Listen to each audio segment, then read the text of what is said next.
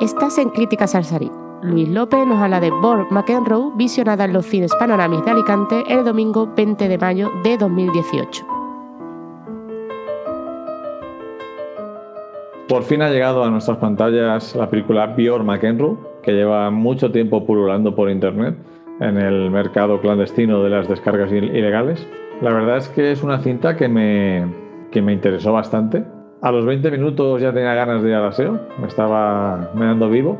Y sin embargo no fui hasta el final porque tenía la sensación de que todas las escenas eran bastante importantes.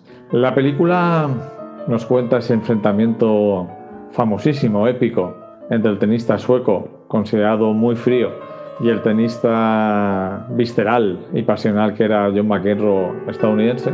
Y la película nos va mostrando a través de flashback, un poco sobre todo de Bjorn Borg, eh, nos muestra que no eran tan diferentes como parecían, que debajo de ese glacial sueco había un temperamento brutal que su entrenador fue calmando poco a poco y ayudándole a canalizarlo en, en el juego, en, cada fase del partido de tenis.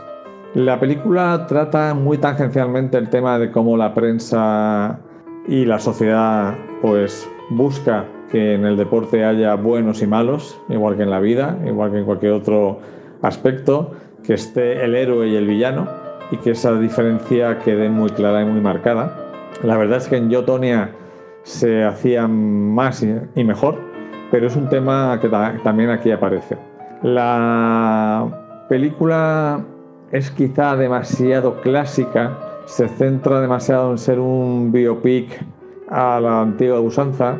Es verdad que no nos cuentan toda la vida, pero sí que, sí que peca un poco de, tratar demasiados temas y ninguno con toda la profundidad necesaria. Eso sí, eh, la larga secuencia del partido de la final de Wimbledon de 1980, una de las más famosas junto a la de Roger Federer y Rafa Nadal, está impecablemente firmada. Eh, aunque sepas el resultado final del partido, lo vives con una intensidad parecida a ver un partido de tenis en directo y creo que posiblemente sea una de las mejores películas sobre tenis que se han filmado nunca. Tampoco es que haya muchas, o por lo menos yo no conozco demasiadas. los actores están bastante correctos, tanto Sheila Buff, el que hace John McEnroe, como el actor sueco. La película me interesó, me mantuvo todo el tiempo atento a la pantalla y por ello le doy un 3 sobre 5.